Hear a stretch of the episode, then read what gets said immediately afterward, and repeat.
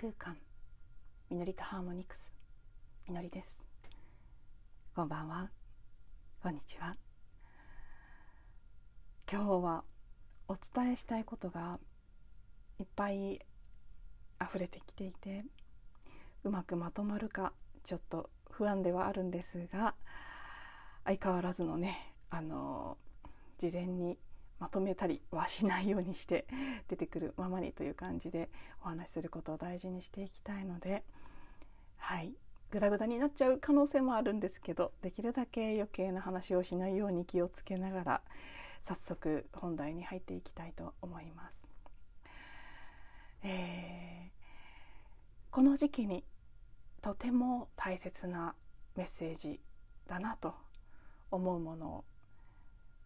先日受け取りそこから、まあ、インスパイアされていろいろなことが浮かんできたでも今思うとですねその受け取ったメッセージと関係ないところで自分が感じていたことも全部このテーマにつながっているんだなという感じがして、まあ、まずはそのねあのぐちゃぐちゃ話し始める前に受け取ったメッセージそのものをご紹介したいと思います。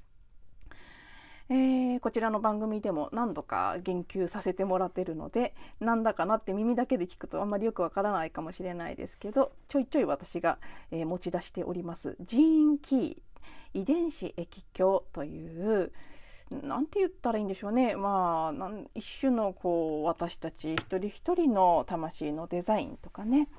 えー、あこの遺伝子液鏡の本のページ最初のページを開いたところタイトルの下に「あなたの DNA に秘められた天の使命を開花する」というふうにサブタイトルのようなものが書かれているので、まあ、そういう感じのねリチャード・ラドさんという、えー、イギリスにお住まいの、まあ、何人っていうかって難しいですけどね一応国籍はイギリス人ということになると思いますけど確かスコットランドのご出身だったんじゃないかなと思いますが、まあ、リチャード・ラドさんがある意味その天の啓示を受けるような形である時授かって生み出された、えー、この私たちのねまさにこの DNA の中に秘められた魂の目的とかそこに付随する才能というのを開花するためのそれを助けてくれるようなプログラムがありましてで簡単に言うとその遺伝子が持つ64個のコドンというものと液中国の液これもまた64個毛と呼ばれるものがあるんですよね。でこれがすごくこう噛み合うというかそれぞれが非常に符合するということを発見してでそれを一つ一つま解説していったり各自が持っているより強く持っているその性質というのを生年月日時間から導き出してこのどの、ね、64種類の遺伝子の鍵と呼ばれているものが、まあ、その人の人生の中で特に強調されていくのいるのかっていうのを見ていくようなものなんです。で私この遺伝子液鏡のメールマガジンを購読しているので日々ですね毎日じゃないんですけどその切り替わりのタイミングで要はその365日を先生術と同じですね太陽がぐるっと一周していくんですけど360度のホロスコープの円の中をです。日によってまあ、だんだんとね太陽が進んでいくでそこにこの64個の遺伝子の鍵というのが割り振られているような形になっているのでその時期によって今はこの遺伝子の鍵の時期ですよっていう該当するものがあってそのお知らせをメールマガジンでしてくれるんです。まあ、説明はねいずれにせよややこしいのでもうこのぐらいにしましてでちょうど今えーと、6月25日から6月30日までの期間というのが52番の遺伝子の鍵の時期ですというメールが来まして。で私この52番の遺伝子の鍵というのを自分自身のとっても大事なところに持っているんですね。パールと呼ばれる、まあ、もう最後にパールです。まさに、ね、真珠のように結晶化する。全てがこう集まっていって結晶化するような部分にこの52番の遺伝子の鍵を持っているのでおっと思って結構私とね深い関わりのある時期なんだなちょうどと思ってメールマガジンを久しぶりに読んだんです。もう何年かあの見てるので 同じのが繰り返し来るのでその時期になると最近あんまりちゃんと読んでなかったんですけど今回なんとなくピンときて起き抜けにメールを見た瞬間読んでみた。そしたらそこにとってもねああ心に響いてくるメッセージが書かれていたのでまずそれをご紹介させていただきます。どんなことが書かれていたかというと、まあ、ちょっとね私日本語に訳した本も持っているので本の方の日本語訳を読んだ方が早いかなと私の拙い本当に翻訳というのが苦手なので私は英語を見ながらだと日本語が分かんなくなっちゃうのでえー、とこっちの日本語の方を読んでいきますね。そう一位の木の種とひまわりの種の話だったんでイチイの木の種とひまわりの種っていうのはほぼ大きさが同じなんですって。でひまわりはその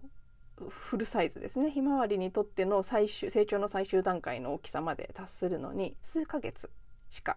要さない。ね、何ヶ月かでそのフルサイズの大きさまでなるんですけど日本語読みますとか言いながら結局英語の方見てますねなぜか。まあいいや。ちょっとね違ったんですよ。日本語訳とここに書かれてる英語がちょっと違って私は英語の方のがより詳しくていいなと思ったので結局英語の方を両方見ながら話し合ってますけど一方で一位の木というのはえー、とても成長が遅い木で日陰で育つんですって。それで、まあ、それはここに書かれてることじゃなくてさっき私が調べたんですけど。なので、えー、ゆっくりと成長していく。でさらにこうね深淵深くて、えー、とてもねパワーが大きいと。なので一の木はひまわりと同じぐらいのサイズになるのに10年ぐらいの時間がかかり。でさらに、えー、もっとね自分自分のというか一位の木にとってのフルサイズになるにはとっても時間がもっともっと何十年という時間がかかっていく。100年って書いてあった気がしますね。さっき見た Google の情報だと。だけれどもその後一位の木というのは5,000年生き続ける。だから何を言いたいかというと本当にそれぞれの遺伝子の、まあ、種に含まれたそれぞれの遺伝子にそれぞれの成長のペースやそれぞれの、うん、生きる長さであったり育つ大きさプログラムされて一の木最終的にはとても大きくなるだそうですね。さっき見た15メートルって書いてあったかな。ちょっとうろ覚えですけどかなり最終的には大きくなる。でもそうひまわりと同じぐらいのサイズになるのにも10年ぐらいを要するということで、まあ、ゆっくりと成長するけれどもその分大きくなりそしてとても寿命が長い木だということでその比較としてね話が出されていたんです。でそれはあこの52番の遺伝子の鍵のこうエッセンスを伝えるための例え話として出てきている当然のことながらひまわりがを取っているとかそういうことではないですねひまわりと1位それぞれにそれぞれの成長のペースとそれぞれにそれぞれの役割やそれぞれの目的や、まあ、目的って植物の場合言うのかどうか分かりませんけどそれぞれの存在としての意味というものがあってただそれぞれがそれぞれを生きているということ。で私はねこれをちょうどだからこのね、1, 1じゃない52番の遺伝子の鍵が始まるタイミングなのでそう25日に多分このメッセージを受け取ったんだと思うんですけどちょうどそうなんです。あの昨日のエピソードでもお話しした通り自分自身が自分の硬い殻を破れずに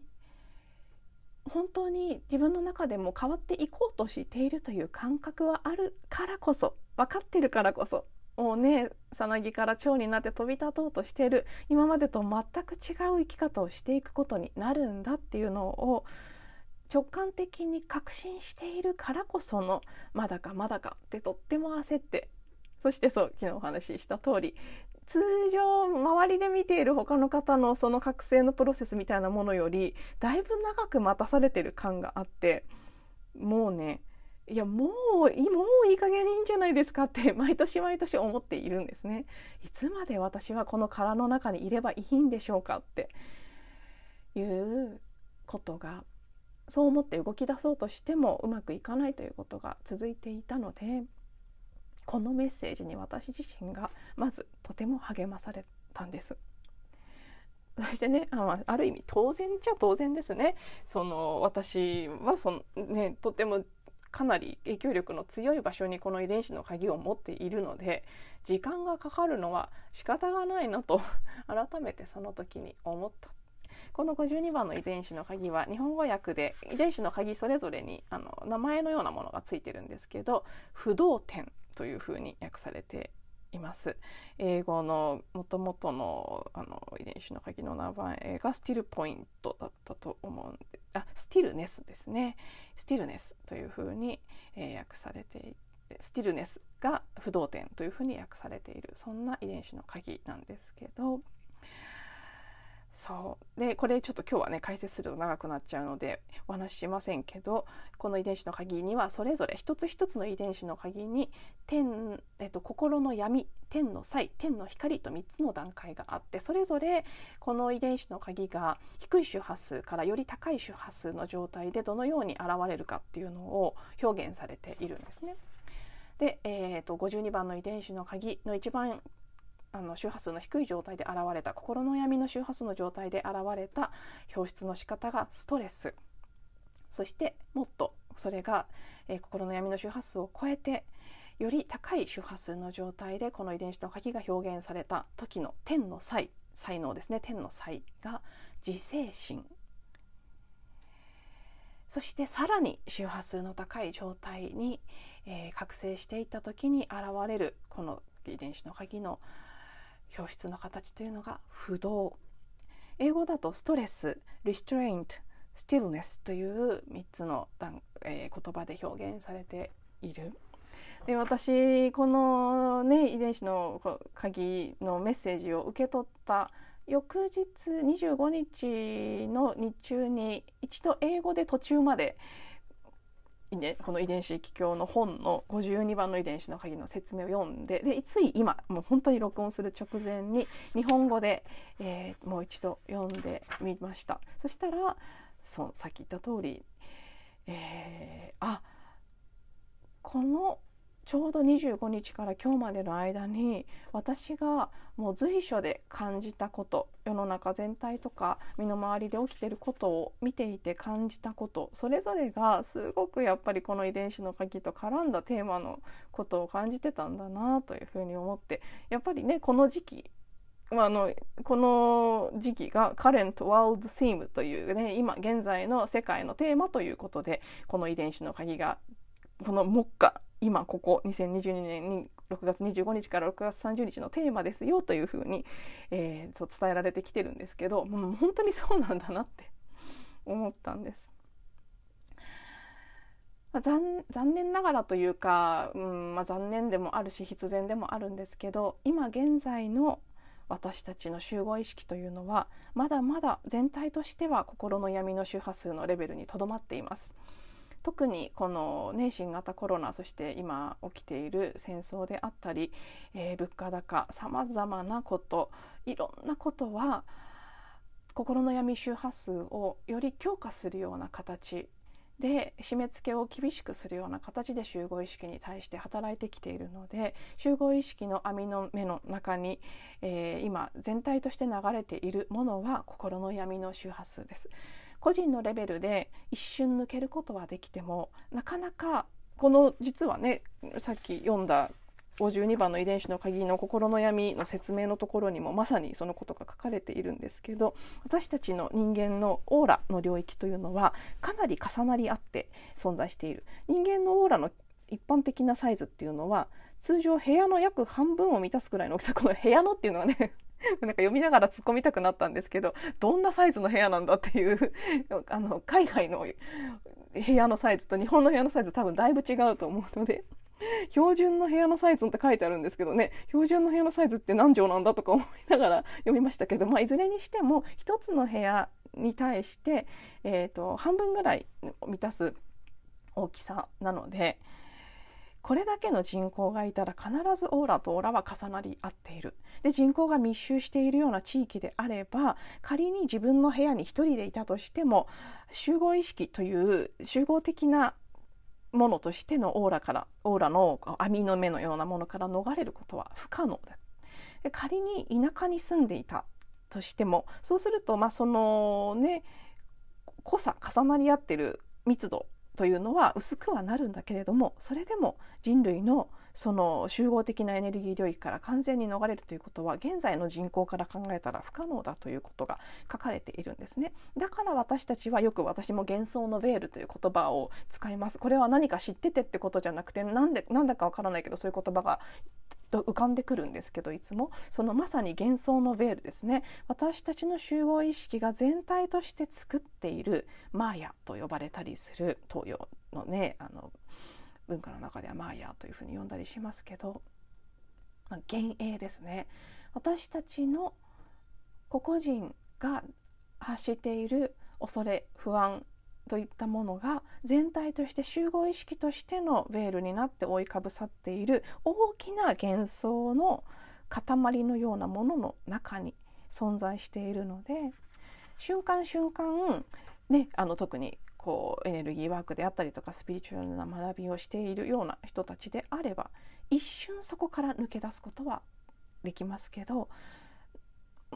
長い時間その抜けた状態にとどまるということは現時点ではとても難しいんですねやっぱり集合意識がつながり合っていてでましてやこれだけね密集した特にあの聞いてくださってる方いろんなお住まいの、ね、地域の方がいらっしゃるかもしれないですけど私は東京に住んでいますしきっとね私の直接の知り合いの方であればこの関東圏に住んでいる人が多いと思うので。これだけ人口が密集してこれだけ全体としてストレス値の高い状態で生きている中で完全にストレスから解放されるということはね実質確かにもう今の時点では不可能って言ってもいいんじゃないかなと思います。なのでこの52番の遺伝子の鍵の心の闇の表れであるストレスというものを今私たちは誰もが感じて生きている。ある意味それに支配されるような形で生きている。このストレスにさらされた時心の闇というのは必ず抑圧的な振る舞いと反発的な振る舞いというのがあって抑圧的な振る舞いの場合はもう行き詰まって動けなくなってしまう。これ私どっちかというと抑圧的な方に出てるタイプですね。逆に反発的な振る舞いは落ち着きがない。活動過多になる。世の中多くの方が活動過多の状態に今あると思います。これはこのストレスの反発的な振る舞いが集合的に出てる現れだと思うんです。えいずれにしても心の闇の現れなのでそこから解放されていく天の際になっていく。この遺伝子の鍵はもう良くも悪くもその鍵の性質はあるのでいい形で現れてくるように進化させることもできるんですね。でそれを決定づけるものが私たちの周波数の状態であるというふうにこの遺伝子液鏡の中で語られていて実際私もそれは間違いないと思っているんですけど私たちがそのより高い周波数の領域に意識を何て言うんでしょうね上げていくことができるとストレスそのね幻想の網のベールから抜け出すことができてでもっともっとこう可能性の領域からこの質を使っていくことができるっていうことになっていくんですけどその時にね、この天の際自制心ってね このリチャード自身が本の中で書いてますけど全くワクワクしないキーワードなんですよね52番の天の際って。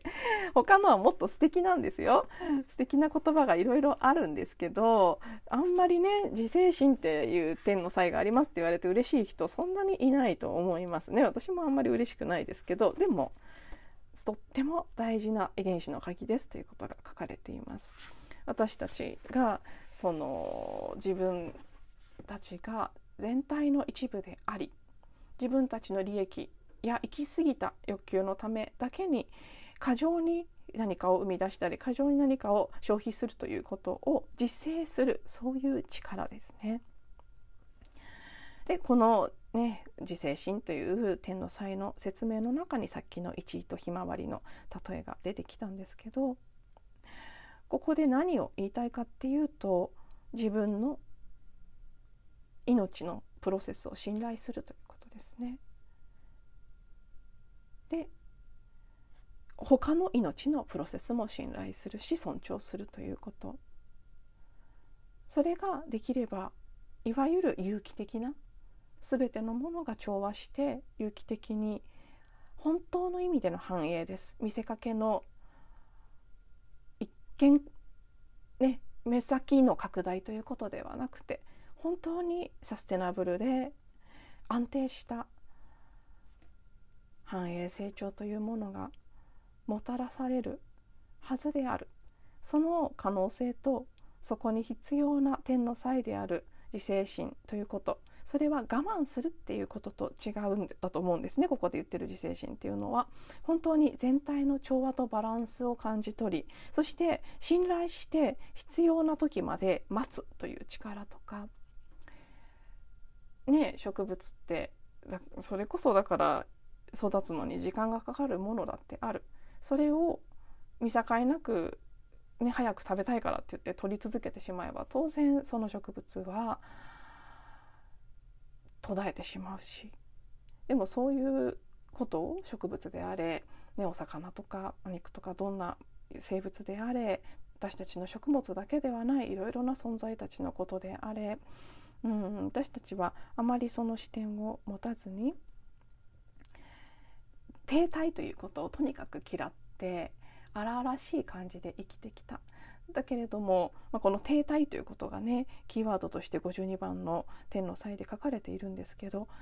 最近結構ブームになりつつある縄文時代、まあ、一時期かなり縄文ブームがあって今少し落ち着いたかもしれないですけど縄文の頃の生き方っていうのに学ぶところがとてもあるんじゃないかなんて語られていたりしますし女性性男性性ということで言うと縄文時代というのはすごく女性性的な、ね、社会の在り方があった時代なんじゃないかというふうに言われたりもしています。でこの縄文時代というのは停滞ということを大切にした結果ものすごく長く続いた時代だったんですね。で今はその逆ですよね発展拡大ということを追いかけ続けてそしてとにかく早い方がいいということも追いかけ続けた結果うん地球や人類がそれ自体の生命を脅かされるような状態に陥っているっていうこと。そのことから本当に方向転換をしていかなければいけない時期に差し掛かっているのにまだそこに気が付かないで社会全体が動こうとしているっていうこと。今こういう時期だからこその、まあ、このメッセージがやっぱり大事だったのかなっていうことを感じてはい今日はこの遺伝子液鏡からの52番の遺伝子の鍵不動点1位の機能例え話をご紹介させていただきました。あの今ね話し終わって私としてはです全く話そうとした思ってた漠然とこういう話だなと思ってたことと全然違うことを話したっていう感覚があって。正直結構不満というかね不満っていうかななんかあの不満っていうことですらないんですけどなぜっていう感覚でいます。そして話そうと思ってたことが何だったかすら今この瞬間思い出せなくてあれそれも伝えたいことだった気がするのにっていう若干のざわざわ感が あるのですがもう今日は仕方がないのでこのただ出てきたものに従ってみようと思いますそして明日は一日音声配信お休みをする予定です。えーと、蟹座新月ですね新月にちなんだお話も追って翌日あたりにしたいなと思っていますが私は今の時点では、えー、ずっとずっとね、いろいろ事情もあってそれもって、ね、おいおいお話ししたいですが事情があって出すことができずにいた YouTube 動画久しぶりのマリンバ演奏の動画を出したいなと思っていることと夕方以降はね2つ予定があって帰りも遅くなりそうなので、ま、まずはね明日なんとかこうどうでしょう？ちゃんと生まれてくれれば無理強いすることはしないようにしたいと思ってますがでも明日はいよいよタイミングかなという気はしているので、えー、YouTube の動画動画を公開した上で出かけることができるといいなと。はい、えー今の時点ではまだ祈っていますという感じです。もし YouTube の方もフォローしてくださっている方は動画の方ぜひ聞いていただけたらとても嬉しいです。では最後まで聞いていただいてありがとうございます。また次のエピソードでお会いしましょう。